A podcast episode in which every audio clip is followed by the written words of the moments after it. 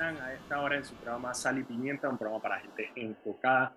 Estoy aquí yo, Daniel Opera de Foco Panamá. Pronto se va a estar conectando Mauricio Valenzuela.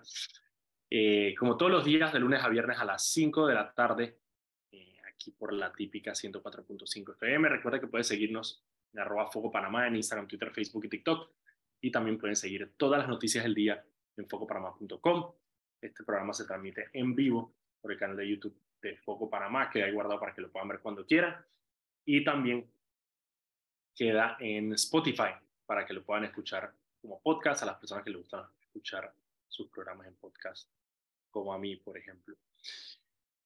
Hoy vamos a tener un excelente programa, vamos a tener dos, dos invitados. El día de hoy va a estar con nosotros eh, la precandidata a alcaldesa de San Miguelito, Irma Hernández, ya de la coalición Vamos, y vamos a estar hablando con ella por una protesta que hicieron algunos moradores de eh, San Miguelito, específicamente Villalucre. Ahí se conectó, se está conectando Mauricio Valenzuela. Y, a ver, a ver. Mauricio. ¿Qué sopa? ¿Qué sopa, mimito? ¿Qué sopa?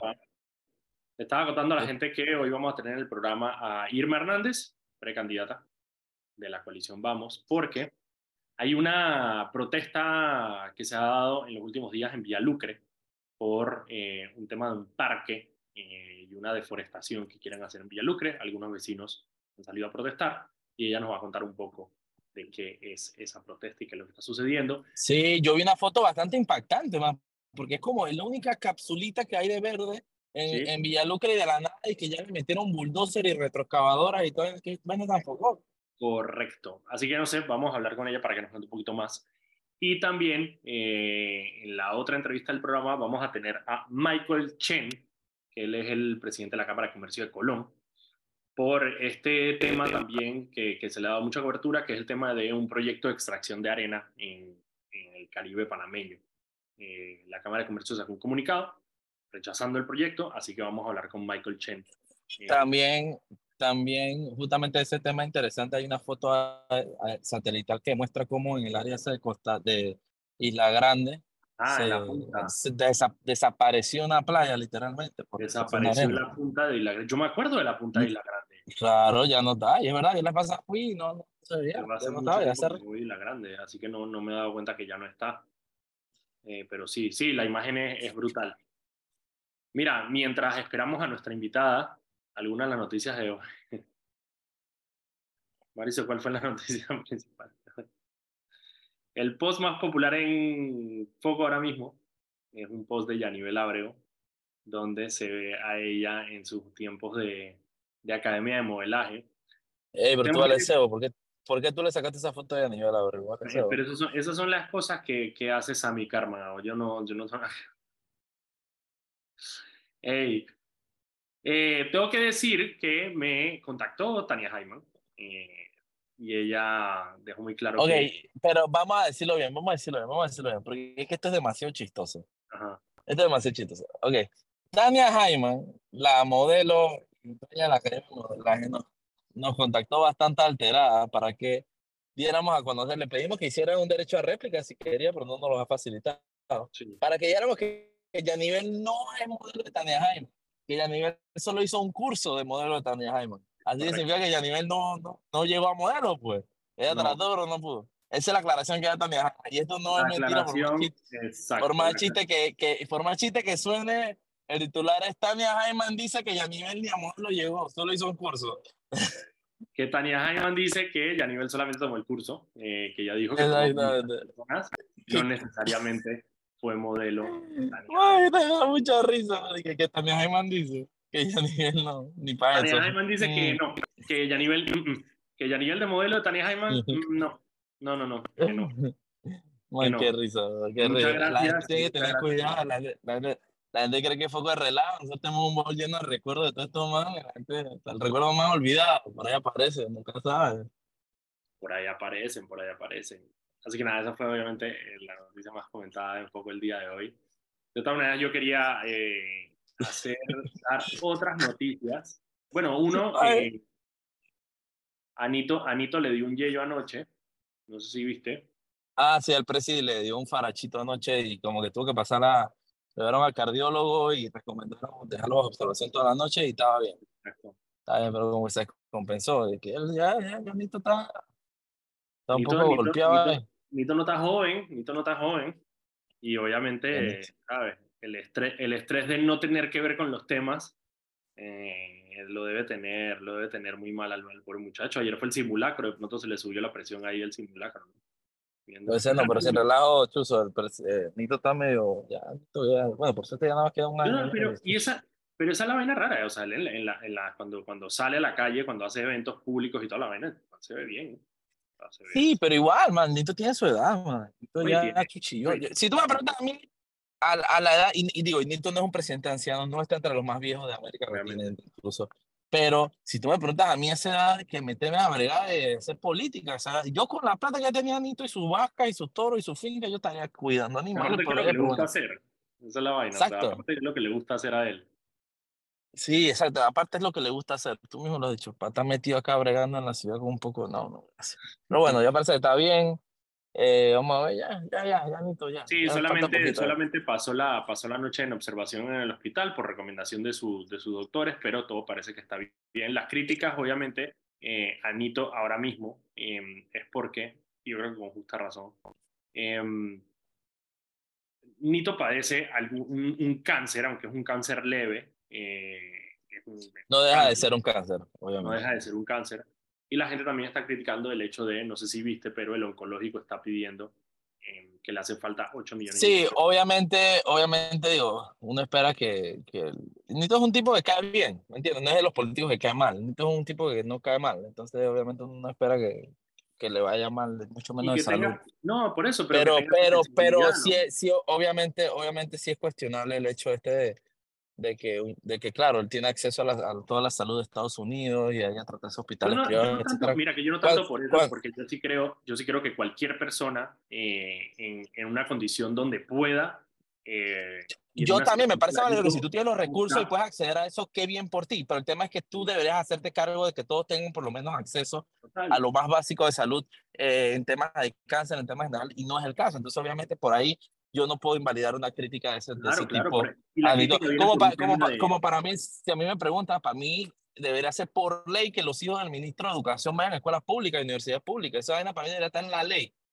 Para que tú veas cómo una vez el sistema de educación público mejora y, y, y, se acaba esta hueva bro. No, bueno, tú sabes cómo... pero, pero yo lo que digo es que, no, yo más que todo por un tema de simpatía, es decir, Nito eh, está sufriendo un cáncer y yo lo que, lo que esperaría de una persona, aparte de ser presidente, que sufre de un cáncer, es que tenga la simpatía con aquellas personas que también están sufriendo cáncer, de asegurarse, a ver, estos son temas de, de, de, vida o muerte, pues, ¿sabes? O sea, el tema de acceso a medicamentos eh, es un tema mira, que... yo, hablando, hablando de esa vaina, mira, yo, a mí me gusta pensar siempre con el tema, cuando se habla del presidente, cuando vemos temas locales acá, nosotros, acuérdate que la gente mira mucho a Estados Unidos como referente, ¿no? Entonces yo pienso que veríamos, yo cuando veo, y te, y te, y me voy a ver directamente en tu caso, hoy, hoy leí una noticia en la prensa que saca que, que, que no, como que no quieren dar los viáticos y los nombres de los pilotos al presidente. Sí. Mira, entonces yo, yo cuando yo veo esa vaina, yo pregunto, ¿nos parecería aceptable si se hace en Estados Unidos? Y yo sinceramente, se me hace que es un dato de mucha seguridad y sensitivo saber el nombre de los pilotos del presidente y dónde han estado los pilotos del presidente. sería normal que pidamos y que quiero saber el nombre de todos los pilotos de Joe Biden y dónde han estado los pilotos de Joe Biden. ¿Verdad que no? Entonces, ¿por qué pensamos que sí sería normal pedirlo en Panamá? Yo puedo entender que tú digas que me tiene dos pilotos asignados, tres pilotos, lo que sea, pero Chuchi, a veces creo que, que, que la gente también como que quiere tirarse no dimensiona el cargo. Pues sí, es Nito y lo vemos como, una, como un amiguito, abuelito, abuelito de cañón, pero es presidente de un país, ¿no? Entonces, Chuchi, yo, yo puedo entender, por ejemplo, que, que, que no es la identidad de los pilotos. No está diciendo que no existen ni que nada, no, los manes existen, cobran, son probablemente pilotos del Senado, eh, como muchos otros casos, pero, pero man, por seguridad tú no deberías saber quién es el piloto del presidente. Sí, a mí no me, a mí no me, no me, no me, Pero no entiendo por qué la, la, prensa hizo toda esta alarma y que no quieren que sea un no sé quién. Eso es un dato periódico, en el sentido común. Es el, es el, presidente de un país. Tú no, ¿Te imaginas que yo sepa? Yo, mira, te si yo fuera mala gente, yo averiguo quién es el presidente. Si yo lo quiero, el, el, el piloto del presidente averiguo dónde vivo, le meto lo que sea, ya lo puedo Lo que sea puede pasar, ¿me entiendes? Es un, es un cargo muy sensitivo. Entonces, se me hace bastante pendejo eso de que la prensa le haya dedicado de que post y todo grandote y que no, no, no, no pueden decir bien los yo, le, yo lo hago. Y yo invito al periodista de la prensa que hizo eso a ver si le parece normal. Pregunté que, oye, ¿cuál es el nombre, cargo, dirección y de, los pilotos de, de, Joe Biden? Obviamente que no te lo van a preguntar por un tema de seguridad nacional. Si queremos que nos traten como primer mundo, empecemos a comportarnos como primer mundo, ¿me? En eso estoy de acuerdo con el tema del nombre. A mí no me interesa el nombre del, piloto. A mí lo que sí me interesa, y, y, en esa parte estoy de acuerdo con la prensa, es el, tema de los viáticos. De qué se lo gasta y cómo Pero bueno, una cosa, no, no, una cosa no. También estamos eso, porque hay viajes que, no, que probablemente no yo puedo entender que, digo, tal vez si tú eres un monto que han recibido tanto emitido, que se puede ver basado en los escafis, tú lo puedes ver, pero otra cosa es que tú sepas en dónde fue uso viático, a qué país fue. Nuevamente, el presidente de un país. Tú puedes traquear el movimiento del presidente de un país sabiendo sus pilotos dónde han estado, etcétera, etcétera, etcétera. Pero igual tú, lo puedes traquear, tú lo puedes traquear por el avión, Mauricio. no necesariamente, porque tú no sabes en qué, en qué avión están dando. Tú no sabes si el, embraer, presidencial. el embraer de presidencia, no, tiene que el embraer de presidencia, no creo que, no creo que en Panamá seamos tan sofisticados de tenerle disque pero es que, es que ok, decía por ejemplo, estamos hablando de pilotos. Si es piloto de helicóptero, man, yo he estado con presidentes en cuatro o cinco helicópteros distintos, ¿me entiendes? Sí, sí, sí, total. ¿Cuál es la, placa, ¿cuál es la placa del avión presidencial? Ah, HP1A. Eh, HP1A, sí. Ese Embraer dice que, chucho, una vez me monté esa avenida, mi miedito, estaba medio en tuco. Bueno, pero ya lo, arreglaron y vaina, ¿no? pero creo, creo, que sí lo, lo, repotenciaron y todo, pero yo Arela, bueno, hacer un par de gobiernos. Carela lo dejó como cuatro años guardado en Chuchi. Miami arreglándolo, ¿no? Es que, es que, man, es que, es que no, es que, es que. Estaba vuelto Estaba vuelto ¿no? Literalmente estaba vuelto A ver, déjame ver. Literalmente. Daniel, vámonos a un cambio, ya son las 5 y 15. 5 y 14, vámonos al primer cambio y de vuelta rezamos con sal y pimienta. Estamos de vuelta aquí en tu programa Sal y Pimienta, un programa para gente enfocada. Estamos aquí Mauricio Valenzuela y yo, Daniel Opera de Foco Panamá, para entretenerlos, informarlos, como todos los días de lunes a viernes a las 5 de la tarde. Aquí por la típica 104.5 FM. Recuerda que pueden seguirnos en arroba Foco Panamá en Instagram, Twitter, Facebook y TikTok. Y también pueden seguir todas las noticias del día en focopanamá.com. Este programa se transmite en vivo por el canal de YouTube de Foco Panamá, queda ahí guardado para que lo puedan ver cuando quieran. Y también lo pueden escuchar en Spotify como podcast. Recuerden que el contenido de TikTok es diferente al contenido del resto de nuestras redes sociales, así que si quieren ver eh, contenido de Foco, pero de manera diferente, presentado por Irma, lo pueden ver en el TikTok de Foco, que ya llegamos a 100.000 seguidores. Felicidades, Irma. Mauricio, efectivamente, el historial del avión presidencial sí está disponible. el último viaje que tenemos aquí es que Nito fue a Bocas del Toro el viernes 2 de junio. Fue la última vez que lo movieron. Eh, está, bien, me parece bien. Por eso te digo, pero ¿para qué quieres saber la identidad del piloto? Man? Está, como medio me, parece, me parece que quizás no es necesario. Y la identidad del piloto me parece que quizás no es necesario.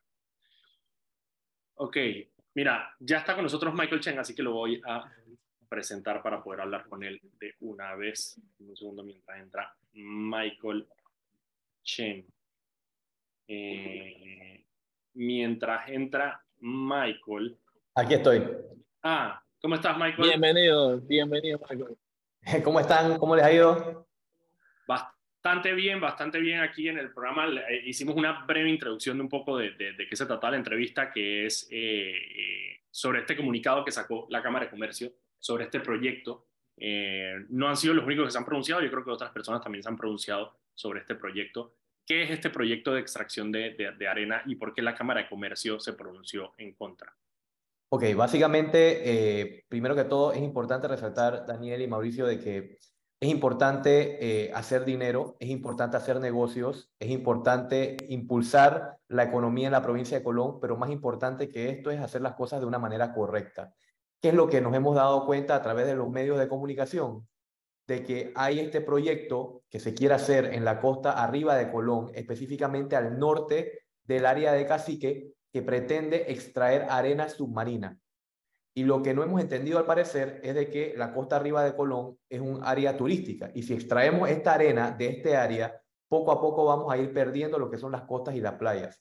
Este es un terreno de aproximadamente 1.400 hectáreas que se quiere dar en concesión por un periodo de 20 años.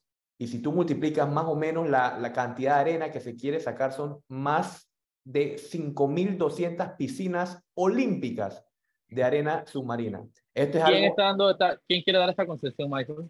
Eh, básicamente, eh, no sé quién la quiere dar. Sabemos de que este grupo llamado Grupo Los Farallones, que es una empresa constituida en el 2020, eh, cuyos representantes no, no sabemos quiénes son, hemos tratado de contactarlos, pero lo que sabemos es de que ya tienen un estudio de impacto ambiental categoría 2. ¿Cuál es el problema de esto? De que por la inmensidad y el impacto que va a generar este proyecto, no es suficiente un estudio categoría 2, necesitas elevarlo a un estudio categoría 3. Y lo que nosotros como Cámara de Comercio estamos diciendo es, ¿sabes qué? Esto no va a...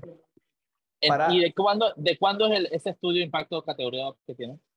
Eh, no tengo con exactitud la fecha. Bueno, sí, sí fue creado en el 2020, esto, eso tiene que ser. 2021, 2022. Entonces, el, el, actual ministro de Ambiente otorgó y permitió hacer ese estudio de impacto ambiental eso, eso está brutal, eso está poco. Es, esto ah. me parece que el estudio de, de, impacto ambiental está en evaluación, no lo han aprobado y están en lo que es la consulta pública y nos enteramos porque en el periódico salió este anuncio en donde nos daban ocho días, si no me equivoco, para eh, contestar o hacer alguna objeción a esto. Obviamente nosotros sacamos el comunicado y no solamente nosotros, hay otras organizaciones como ANCON, o, eh, está la activista eh, Raisa Banfield, el, Irving Hallman y muchas otras empresas turísticas que están que dependen de, este, de la costa arriba de Colón, ¿no? Entonces la idea de ustedes es, bueno, que se eleve, o sea, es decir, sí, entiendo, o sea, que se eleve a categoría 3 el estudio de impacto ambiental, que se hagan las evaluaciones para saber eh, con exactitud qué tanto va a impactar para saber si vale la pena entonces dar esta extracción. Esto es, no solo Mauricio, tema del Ministerio de Ambiente por el estudio de impacto ambiental, pero al final es una concesión y esas concesiones... El Ministerio de Comercio. El, Ministerio una consulta, ok, esto se está buscando aprobar ahora mismo, pero ya yo estoy viendo imágenes de que se está extrayendo tierra eh, arena, perdón, en, eh, en, Costa Rica, cerca de Isla Grande, etcétera. ¿Bajo, qué, bajo, ¿Bajo qué están operando esta, esta, esta, bueno, va a estas operaciones de extracción? No conozco de esas eh, imágenes, Mauricio, pero lo que sí estoy seguro es que en el 2014, según información de los propios residentes cerca de Isla Grande, se vio un dragado en un área aproximadamente de 3 kilómetros de lejanía de Isla Grande que estuvieron extrayendo arena submarina. ¿Qué ocasionó esto? No sé si ustedes han podido visitar Isla Grande, pero había un área muy bonita llamada La Punta, en donde actualmente esto ya no existe. O sea que nuestros hijos y nuestros nietos ya no van a disfrutar de la punta de este área de Isla Grande que nosotros solíamos visitar. ¿Por qué es muy importante esto? Porque esta extracción a tres kilómetros ocasionó un movimiento vertical del movimiento del océano y poco a poco fue erosionando la punta en eh, Isla Grande. Esto es lo Pero que... es que eso no solo, eso, eso, eso mismo que pasó en Isla Grande es lo que se vive eh, todos los días, las comunidades, por ejemplo, en Chame, en las que están extrayendo. Tú puedes ver casi que el mar adentro están extrayendo arena y, y las playas en Chame, todas las todas las costas se han vuelto mega profundas literalmente desapareciendo la línea playa por esas extracciones que suceden a 5, 6, 7 kilómetros de distancia de la orilla. Así que obviamente afecta y está, está, brutal. Sí, y lo que la gente no ha entendido es que tarde o temprano la naturaleza se va a cobrar de todo lo que le estamos haciendo. Y esto no solamente va a afectar a la biodiversidad, a la flora, a la fauna, esto también va a repercutir en la calidad de vida de las personas de la costa arriba que dependen del turismo, que dependen de la arena, de un suelo de mar. Es más, hay proyectos hasta de pepinos de mar que no van a poder hacerse porque no van a tener suelo. Y esto va a erosionar completamente la costa. Y es algo sumamente preocupante y es por eso que nos hemos, eh, hemos tomado esta posición de eh, decir un no y decir un alto a este proyecto de extracción de arena. Eso me, me, quedó claro. Cambiando un poco de tema, eh, pero todavía quedándonos en Colón, el Ministerio de Obras Públicas anunció ahorita el tema del, de, mantenimiento de las bombas. Eh, yo sé que ustedes han criticado y han sido duramente críticos sobre el tema de, de, las bombas. Para las personas como yo, que no visitamos tanto la ciudad de Colón, ¿cuál es el problema de Colón con las bombas? de agua. Ok, vamos a hacer eh, un poquito de docencia a todas las personas que nos están escuchando eh, en la tarde de hoy. La ciudad de Colón está en un nivel igual o inferior al nivel del mar. La ciudad de Colón en sí es un relleno. ¿Qué es lo que pasa? Constantemente necesitamos bombas pluviales para que extraigan el agua de la ciudad. Cuando hay lluvias, estas bombas ayudan a extraer este agua, este exceso de agua. La ciudad en este momento requiere de tres estaciones de bombeo con cuatro bombas cada uno. Esto quiere decir 12 bombas. ¿Y dónde, están ubicadas, dónde están ubicadas esas bombas? Estas bombas en calle primera, calle 13 y calle 16. Ok. ¿Y qué es lo que sucede? Eh, en este momento, de las 12 bombas, solamente 6 están en funcionamiento. Eh, la mitad. La mitad. Dice el Ministerio de Obras Públicas que con 6 bombas es suficiente porque hay eh, cuatro de respaldo y dos de backup. No, no, no, como yo no soy ingeniero, no conozco exactamente, pero solamente seis están funcionando. ¿Qué es lo que sucede? Sí es evidente un, una eh, cantidad exorbitante de basura en donde el Ministerio de Obras Públicas semanalmente tiene que mandar un equipo llamado un Bactor para succionar esta basura y tratar de darle alivio para que el agua pueda llegar a las estaciones de bombeo. Pero es evidente también, aparte de que a las bombas no se le ha dado mantenimiento por un buen periodo de tiempo, y esto hay que combinarlo con algo que le llamamos las bombas sanitarias, que son aparte de las bombas pluviales. En Colón hay dos sistemas, bombas pluviales para extraer el agua de las lluvias y las bombas sanitarias para extraer el agua excreta, que le corresponde al IDAN. De estas 12 eh, bombas sanitarias, solamente dos están funcionando, menos de un 33%. Y, Allá la peste, eso es surreal. Está funcionando, Colón está funcionando de milagro. Y ahora, quiero que se imaginen este gran cóctel. Tienes agua de lluvia, basura y agua excreta. Cuando ustedes combinan esto, tienen el cóctel perfecto para un desastre de salud pública. Claro, exactamente, una epidemia. Claro, eso es lo que estamos tratando de evitar en Colón. Estamos tratando de hacerle este llamado eh, a la ciudadanía para que no siga botando basura en exceso, pero también al Ministerio de Obras Públicas para que le dé el mantenimiento apropiado y al IDAN, por Dios, de que eh, yo creo que la gente no entiende lo que es nadar en agua excreta. Aquí en Colón ya lo hemos, con las constantes inundaciones, lo hemos vuelto como parte de nuestra vida. Pero esto no debe ser así, señores. ¿Cómo vamos a impulsar una provincia y reactivarla económicamente con tantas situaciones que nos aquejan, ¿no? Claro, no, y es muy triste que, el turista tenga que literalmente esquivar la ciudad de Colón para poder hacer algo en la provincia por, para evitar justamente eso. Claro, acaba de hacer un mega centro comercial, ¿sabes? El, que hicieron al lado con 2000, precisamente para atraer el turismo, que vengan los cruceros, toda la vaina. Y eh, la misma, o sea, de hecho, la advertencia que le hacen los, los, los operadores es quédense aquí básicamente o agarren los tours específicos a los lugares para que la gente no, o sea, no puedas hacer lo que puedas hacer en otras ciudades del Caribe donde simplemente, bueno, te vas del crucero y empiezas a caminar. Eh, porque uno, no tienes atractivos turísticos en la ciudad de Colón, pero dos, puede ser peligroso para el turista, ¿no? Claro, y eso es lo que estamos tratando de ver eh, cómo hacemos, porque es verdad de que eh, se está tratando de reactivar la provincia, pero nosotros como ciudadanos también tenemos que poner de nuestra parte. O sea, eh, es evidente y hay pruebas de que viene el camión, retira toneladas de basura y la semana siguiente nuevamente estamos en esta situación. Y no solamente esto, sino el pésimo estado de la infraestructura, que tenemos una ley de patrimonio histórico que en algunas ocasiones es buena y que en otras ocasiones es mala porque impide la restauración de una manera efectiva y apropiada. Estamos, tenemos una ley de Colón Puerto Libre que promueve la venta al detal libre de impuestos en las 16 calles, pero nadie quiere invertir acá por el estado de nuestra infraestructura. Entonces es un círculo vicioso que mientras no pongamos nuestra parte y mientras no tengamos y nuestros gobernantes y las autoridades no tengan los pantalones y la voluntad para poder sacar esta provincia adelante, y es más, los empresarios también a meter, el hombro en esto y los ciudadanos a poner de nuestra parte, vamos a seguir en exactamente lo mismo, Daniel. Y eh, eh, es una lucha. cuando, tienes, esos problemas sistémicos como lo tiene Colón, eso, o sea, no, no, no, tienes comercio porque no hay seguridad y no hay seguridad porque el gobierno no pone de su parte y la ciudadanía tampoco, o sea, que tienes como que toda esta, esta Michael, de, que, Michael, que este problema sistémico enorme. Nos quedan un pocos minutos antes del cambio. Yo tengo una pregunta. Eh, pero si quieres, Mauricio, si quieres, vámonos, si quieres, vámonos al cambio y cuando regresemos la sala pues. a Michael pues. de la Cámara de Comercio. Yo también tengo otra pregunta. Vámonos a cambio y regresamos con Michael Chen. Estamos de vuelta aquí en su programa Sal y Pimiento, programa para gente enfocada. Recuerda que puedes seguirnos a arroba Foco Panamá en Instagram, Twitter, Facebook y TikTok. Y también puedes seguir todas las noticias del día en focopanamá.com. Este programa se transmite en vivo por el canal de YouTube de Foco Panamá. Lo puedes escuchar también en Spotify. Hoy estamos conversando con el presidente de la Cámara de Comercio de Colón, Michael Chen. Mauricio, tú tenías una pregunta para Michael. Sí, eh, obviamente tú todo lo que me estás comentando aquí, Michael, es preocupante. ¿Han hecho algún tipo de acercamiento con las autoridades de Colón? ¿Qué respuesta han percibido?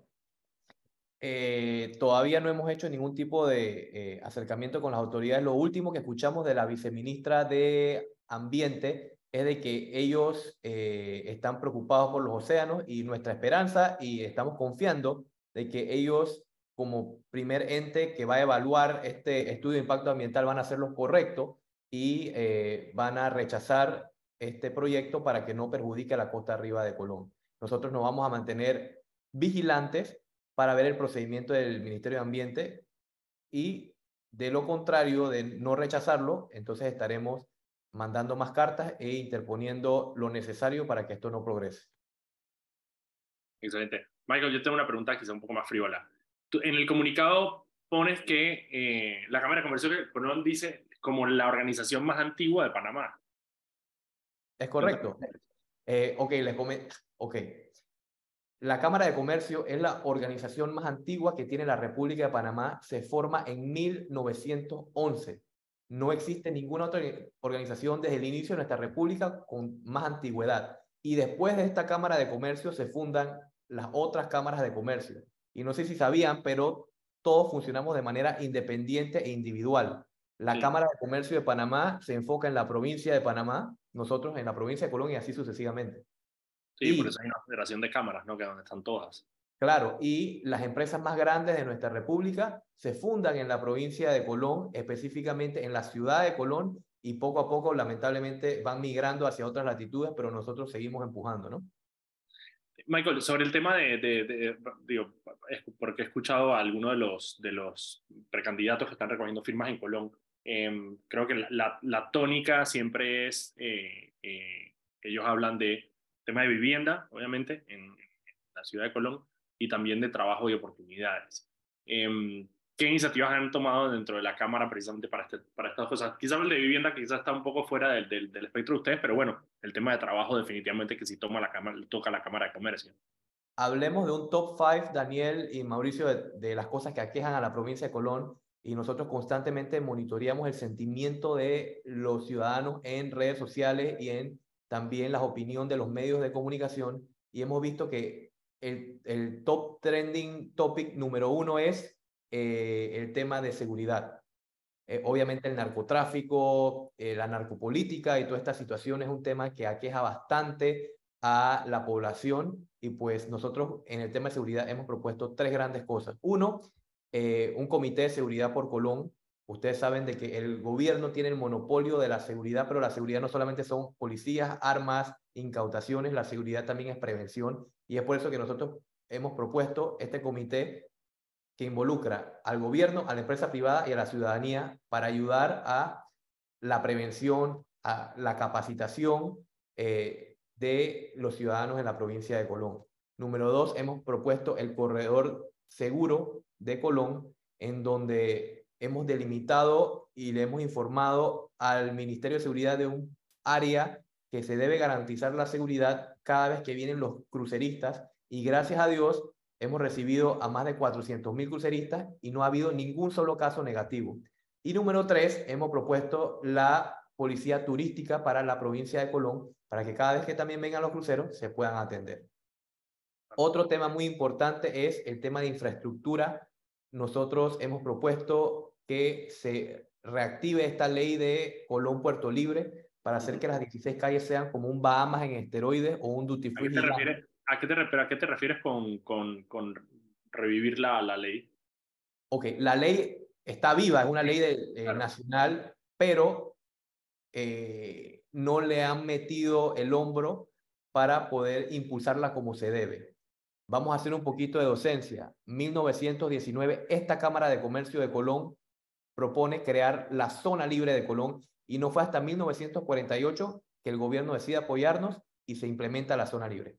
Así como hicimos en 1948, queremos hacer ahora. Nosotros impulsamos la ley de Colón Puerto Libre y lo que planeamos hacer en este momento es, a través de este nuevo mall, que sea la punta de lanza del comercio al duty free en la República de Panamá y que poco a poco se vaya impulsando esta ley, haciendo una plataforma tecnológica que le pueda dar seguimiento y que podamos hacer, como les dije, un Bahamas en esteroides. ¿Y qué, qué, qué quiere decir esto? Sí, yo nunca he ido a las Bahamas, así que no sé cómo, cómo, no sé qué, cómo okay. Bahamas en esteroides. Ok, imagínense que cuando los cruceros llegan a las Bahamas, eh, uno va bajando y uno ve esta ciudad rica en turismo, rica en compras, donde puedes comprar todo libre de impuestos, en donde hay no solamente eh, turismo convencional y tradicional, sino que también hay turismo de compras. Exactamente eso que ocurre en Bahamas lo queremos hacer aquí, pero en esteroides. ¿Por qué en esteroides? Porque tenemos la zona libre, tenemos los puertos, tenemos una costa arriba y costa abajo, que si hacemos un sancocho de todo esto, más la ciudad, podemos combinar el turismo tradicional con el turismo de compras, todo libre de impuestos, y esto ayudaría orgánicamente a reactivar la economía de la provincia. Y ahí atacas dos cosas, reactivas la economía, minimizas el desempleo y también ayudas a la educación y la cultura. Todo está interconectado. Es correcto. Entonces, nuestra mayor prioridad es reactivar la economía, Daniel. Y veo que por lo menos el turismo es, digamos, la punta de lanza de lo que esperan ustedes poder reactivar en, en, en la provincia de Colón. ¿Y por qué digo esto? A todos los que me escuchan, una pregunta clave. Cuando yo les pregunto de Colón, ¿qué ustedes piensan? Y yo sé que me van a responder tres cosas muy puntuales. Zona libre, los Bolota bailando. Bolota bailando. ah, perdón. Comida. Comida. bueno, eh, eh, de hecho van a pensar en la zona libre, en los puertos y un tema de inseguridad. Pero Colón es mucho más que esto, siempre lo he dicho. ¿Por qué vamos a poner los huevos en una sola canasta y, y, y, y la zona libre ha perdido mercado? y nada más nos estamos confiando en los puertos. ¿Qué tal si nosotros La ponemos el turismo en el centro y cada vez que vengan estos cruceristas, los llevamos al castillo de San Lorenzo, los llevamos a Portobelo, empoderemos a las costas, empoderemos las playas, que son impresionantes, si es que no nos quitan toda la arena, y después de esto, eh, traigámoslos a la ciudad de Colón. Y yo sé que van a ver una ciudad en ruinas y todo lo demás, pero el mensaje es de que atrás de toda esta ruina, atrás de toda esta situación penosa, hay una gran oportunidad. Y tenemos dos opciones, señores. O nos quedamos así de brazos cruzados hasta que la ciudad termine de destruirse, o dos, traemos esta revolución desde la empresa privada y la sociedad civil para que así como Medellín cambió en 1990, nosotros podemos cambiar de aquí a un buen par de años, pero tan siquiera se tiene que empezar por algún lado, ¿no? claro, empezar a cambiar. Yo sobre todo, y, y, nosotros, Mauricio y yo siempre lo hablamos aquí en el programa, eh, el tema, para mí, el, el, tema de Colón es, Colón es, una, es un hub cultural de Panamá. Y, y hay cosas, eh, y yo sé que hay, hay, mucha gente que no sabe, pero hay comidas que solamente se comen en Colón. Eh, hay música que solamente se escucha en Colón. De hecho, Hace, hace, hace, una semana estamos hablando de alguien que quería como que promocionarse con un artista eh, y habló de un artista que estaba pegado en Colón. En mi vida lo había escuchado eh, y eso pasa mucho. En Colón tiene su propia cultura eh, musical, gastronómica, toda esta vaina. Eh, y lo que hay que hacer es, para, para mí, es explotar eso, explotar. Eh, yo sé que la Cámara de Comercio lo está haciendo, por ejemplo, con el tema de los, de, de los mercados de, de, comida, de los mercados gastronómicos, que me parece genial. Eh, eh, y yo creo que hay que explotar eso de Colón. Colón está a 45 minutos de la ciudad. Eh, y yo creo que eso es parte de, de, tener esa experiencia de, poder disfrutar Colón, que lastimosamente, y, y, personas como yo quizá, que no se sienten seguras de ir a Colón, que eso es parte del tema, ¿no? O sea, vas, visitas a alguien, ¿sabes? Te, a algún amigo que tienes o lo que sea, pero no necesariamente te, te, te motivas o te sientes seguro yendo a aventurarte a ir a las calles de Colón a ver qué encuentras. Sí, y ese mismo pensamiento que tienes tú lo, tiene, eh, lo tienen todas las personas alrededor del país e internacionalmente también. Eso es lo que estamos tratando de cambiar desde eh, la Cámara. Y, básicamente también pude eh, escuchar varias de las entrevistas que ustedes han hecho con respecto a la descentralización y este es otro tema que hay que tocar porque la gente se pregunta, oye, hay tantos millones de dólares que, que hay en Colón. Claro, Colón, Colón, solamente, Colón solamente en Barrio Norte recibió 14 millones y eso es algo que, que, que sí, bueno, te, te, pregunto yo como, como, como, presidente de la Cámara de Comercio si, si los has visto. Mira, eh, nosotros hemos sido muy puntuales con respecto a nuestra opinión y nosotros no somos ni fiscalía ni ministerio público, pero el llamado que sí hacemos es de que, eh, aunque no está estipulado en la ley, se tienen que hacer rendiciones de cuentas. Y la palabra clave aquí es generación de confianza. Si tú estás haciendo las cosas bien y no tienes nada que esconder, tú generas esa confianza a través de un informe de gestión y una rendición de cuentas. Y no solamente en Colón, sino a nivel nacional. Y yo creo que todos los diputados y los representantes deben hacer esta rendición de cuentas, Daniel, para darle esa paz y esa tranquilidad a la población de que los fondos se están invirtiendo de la manera adecuada, ¿no? Pero lamentablemente vivimos en, en otro país. No, y sobre todo en Colón, donde, donde se ve, o sea, y ese es el, el tema. Eh, Colón es una ciudad que está tan destruida que, que, que, con un poco, yo creo que tú la puedes cambiar la cara eh, a mucho, y obviamente tienes un poco de gente que, yo sé que Mauricio tiene poca fe en los colonenses, pero yo sí tengo fe en los colonenses. No, no, no, no, yo no creo, no, no, te equivocas, no es falta de fe, es que yo le doy responsabilidad a los colonenses de estar en la situación que están. Eh, y yo creo que, que no, no podemos simplemente ver al ciudadano y, y hablo no solo del colonense en general al Capitán, al Correrano. No solo, no, solo, hay que verlos como víctimas, sino también como víctimas de alguna forma, porque esos gobernantes no llegan ahí solos. Y yo creo que Michael, que Michael, lo que ha dicho hoy, creo que está de acuerdo contigo eh, en eso de darle más responsabilidad. Pero, pero no confundan, no pongas palabras en mi boca. Te echa mi freno de Colón. Oye, oye, espérate, espérate. Yo, yo, quiero aunar y secundar lo que dice Mauricio, pero eh, añadirle un poquito más de sazón a esto. Y yo creo que la empresa privada puede hacer mucho más. ¿Y por qué digo esto? Porque los empresarios parecieran inteligentes, pero al final yo no sé si estamos haciendo el trabajo como debe ser. En el mundo que estamos viviendo ahorita, Daniel y Mauricio, nos exigen empresarios que sean líderes no solamente haciendo negocios, sino también saliendo a la calle. Y eso es lo que estamos tratando de hacer desde la Cámara. Que no nos vean nada más en saco y corbata y que no nos vean en oficinas. En los eventos y tal. No, no, no, no, no. Muy por el contrario. Tenemos que y la pregunta clave aquí es, ¿cómo rayos nuestras empresas o nuestros comercios pueden ser mejores de lo que ya son con una ciudad o con un entorno que necesita ayuda?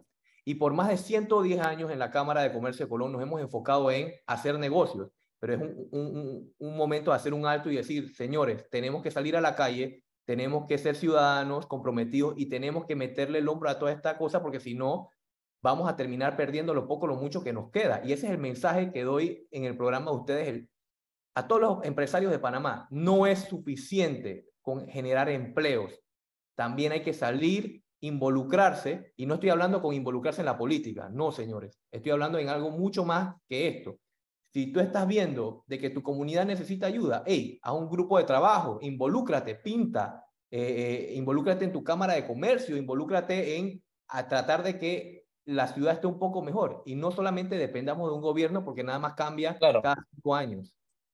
Estoy completamente... Excelente mensaje de Michael Chen, lo segundo. Estamos aquí en su programa Sal y Pimienta, un programa para gente enfocada. Vamos a saltar el intro para tener más tiempo con nuestra invitada. Ya está con nosotros Irma Hernández. Ella es precandidata alcalde de San Miguelito por la coalición Vamos. ¿Cómo estás, Irma? Hola, ¿qué tal Daniel? ¿Qué tal Mauricio? ¿Todo bien por acá? ¿Cómo están ustedes? Gracias por recibirme una vez más. ¿Tú estás todavía buscando firma? Pensé que ya estábamos en campaña, ya estábamos en otra, en otra onda. Daniel, eso hasta el último día, Daniel. Yo vi, la, yo vi la, valla, yo vi la valla y dije, ah, ya Irma está en otra, ya está en otra misión. Irma, no tenemos mucho... buscando. Irma, no tenemos mucho tiempo, lamentablemente, pero yo estoy preocupado desde que vi esa imagen de este bloque boscoso en eh, Villalucre, literalmente como con un camino de bulldozer atravesándolo. Explícanos qué está pasando y por qué tenemos que preocuparnos. Sí, es muy triste lo que está pasando en mi comunidad. Villalucre formo parte de la Junta de Desarrollo Local de mi comunidad como secretaria. Es una lucha que tenemos desde hace años. Yo me involucré hace como cuatro años, pero en verdad mis vecinos llevan como siete, ocho años peleando por este espacio, este globo de terreno que existe en nuestra comunidad, que se vendió de parte de la promotora a nuestras comunidades como un parque ecológico. Es el único espacio verde que queda restante en nuestra comunidad y como dicta la ley de urbanismo, nosotros como comunidad tenemos derecho al 10% de área verde en cada una de nuestras comunidades. Y en Villalucre apenas se cumple con el 2% de área verde, por lo que el único globo de espacio que puede compensar ese territorio es este parque ecológico que además tiene una riqueza en fauna y flora que no se encuentra en cualquier otra parte, ni siquiera de nuestro corregimiento completo de José Domingo Espinar.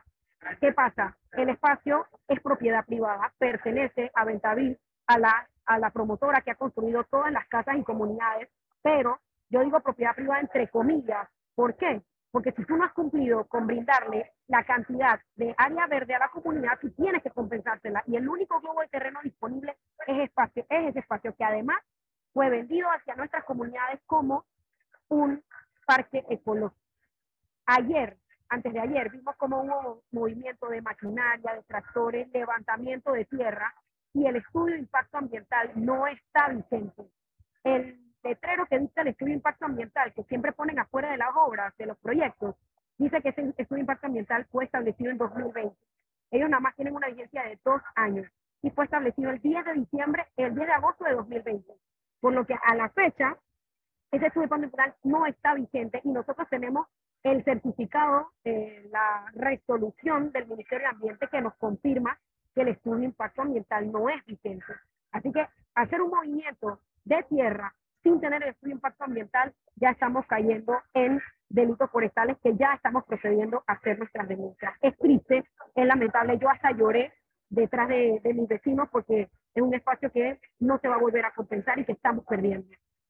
Yo tengo dos preguntas. Uno, em, estamos hablando cuando dices la promotora y, la venta, en, digamos que le vendieron a ustedes ese, esa idea del, del parque forestal. Eh, ¿de cuándo estamos hablando? O sea, ¿son desarrollos nuevos o estamos hablando de Villalucre cuando se creó Villalucre hace años? Estamos hablando de hace años, inclusive en mi escuela, que es Pureza de María, se hacían algunas excursiones. Hay cuentos de gente que ya tiene treinta y pico años que no vive en la comunidad, que jugaba en el espacio. Antes había hasta un bohío, un gacedito dentro de la comunidad, dentro de ese espacio, dentro de la comunidad. Entonces, Ahora se está tratando de vender la idea de que nunca se hizo, de que nunca se vendió, de que nunca estuvo en un contrato, cuando hay muchísimas personas que con sus testimonios, con sus contratos, tienen hasta la propaganda que decía que eso era un parque ecológico. Ahí quieren poner una estación de combustible. Eso te iba a preguntar, exacto. ¿Cuál es, ¿Qué es lo que planean hacer con ese terreno? Oye, ya en Villalucre hay tres estaciones de combustible. No somos una comunidad muy grande. Quieren meter otra más, una caseta de policía, donde en la comunidad más, cinco metros más adelante ya hay un espacio que es de la policía, en un espacio mucho más estratégico, y van a meter una barriada que se llama City View con 20 casas de luz. ¿Y de, de la misma promotora? La misma promotora Ventavis, el dueño es el ingeniero Rosendo Alemán. Wow, ok. okay. Delicado. Entonces, eh, porque parte de lo, del, del, del, de lo que yo vi la protesta de los, de los, eh, de los moradores ante quién están protestando? O sea, ¿cuál es el, el, curso de acción que ustedes esperan eh, que se realice? Nosotros esperamos que se, se hagan los traspasos, se cedan los terrenos que son de uso público hacia el municipio de San Miguelito, que el Dios nos diga, en Villalucre ya hay el 10% de área verde, porque nosotros hicimos un estudio bastante empírico, bastante improvisado, midiendo por nosotros mismos nuestras áreas verdes y no contamos con ese 10% de las siete hectáreas que tiene la comunidad.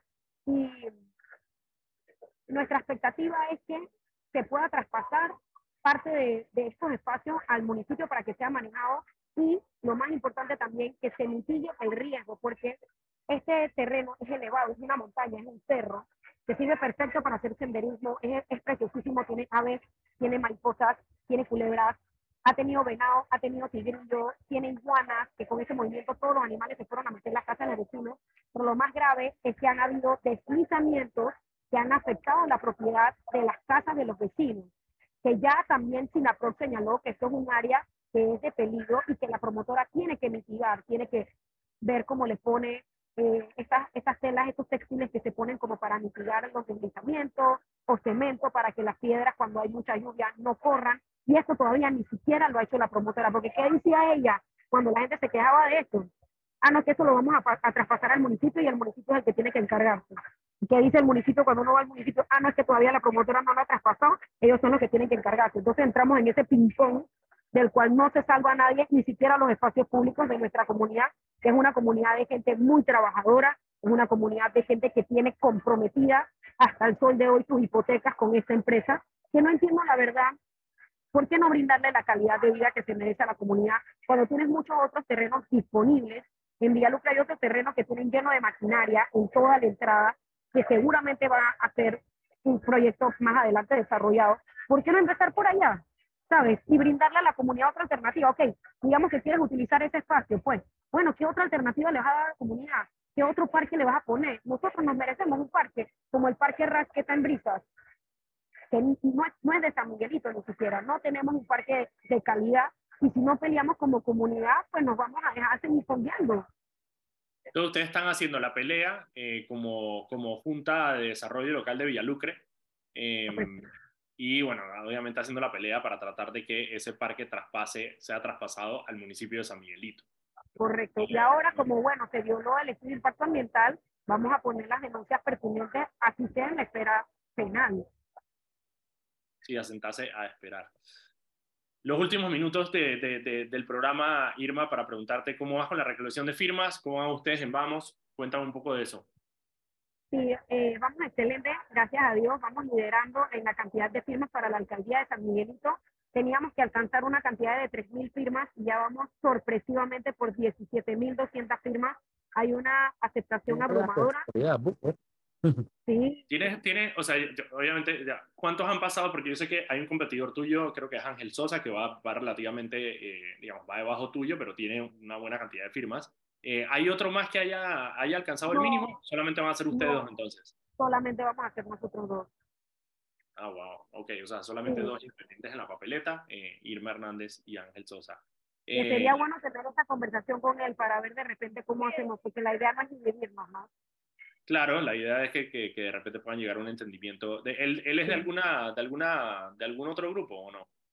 Yo tengo entendido que ha hecho algunos acuerdos con el presidencial Paco, pero no sé más allá, la verdad. Ok, sí, hablar con él. Sí, la idea, la idea es que se pueda unificar una sola, una sola propuesta, sobre todo porque, bueno, como vimos este domingo, eso te iba a preguntar qué, qué opinas del, del movimiento que hubo en San Miguelito este domingo para las, para las primarias de PRD. Dos cosas muy interesantes. Tres, mucha plata en la calle, 45 dólares por poner tu suéter, 20 dólares por votar. Sorpresivo resquebrajamiento, más de 60 mil votos blancos, votos nulos, lo que me dice que hay una gran decepción en las figuras dentro del partido. Pero para mí lo más grave es que no se le está dando oportunidades a nuevas figuras dentro del partido, reservando espacios a todos los diputados de San Miguelito y al alcalde de San Miguelito Así que no entiendo cómo pretenden ganarse la confianza y la credibilidad de la gente si ni siquiera se atreven a ir a unas primarias democráticas y se ponen de a dedo para las próximas elecciones. No los veo con tanto éxito como en las elecciones de esta, la última elección. No, y sobre todo San Miguelito, porque bueno, en las pocas que hubo ha habido bastante, bastante señalamiento y bastante Oye, los mismos diputados señalando que premiaron las urnas, toda vergüenza, jugando con la democracia, vulnerando lo poco que nos queda, lo poco que han hecho. Muchísimas gracias, Irma. Espero que, tengan suerte con esta, con esta lucha que tienen por este espacio eh, público en, eh, en Villalucre. Les deseo muchísimos éxitos, éxitos también en tu recolección de firmas, que la termines bien. Muchísimas gracias. Nosotros nos vemos mañana a las 5 de la tarde aquí en su programa Sal y Pimienta. Hasta luego. Gracias, hasta luego.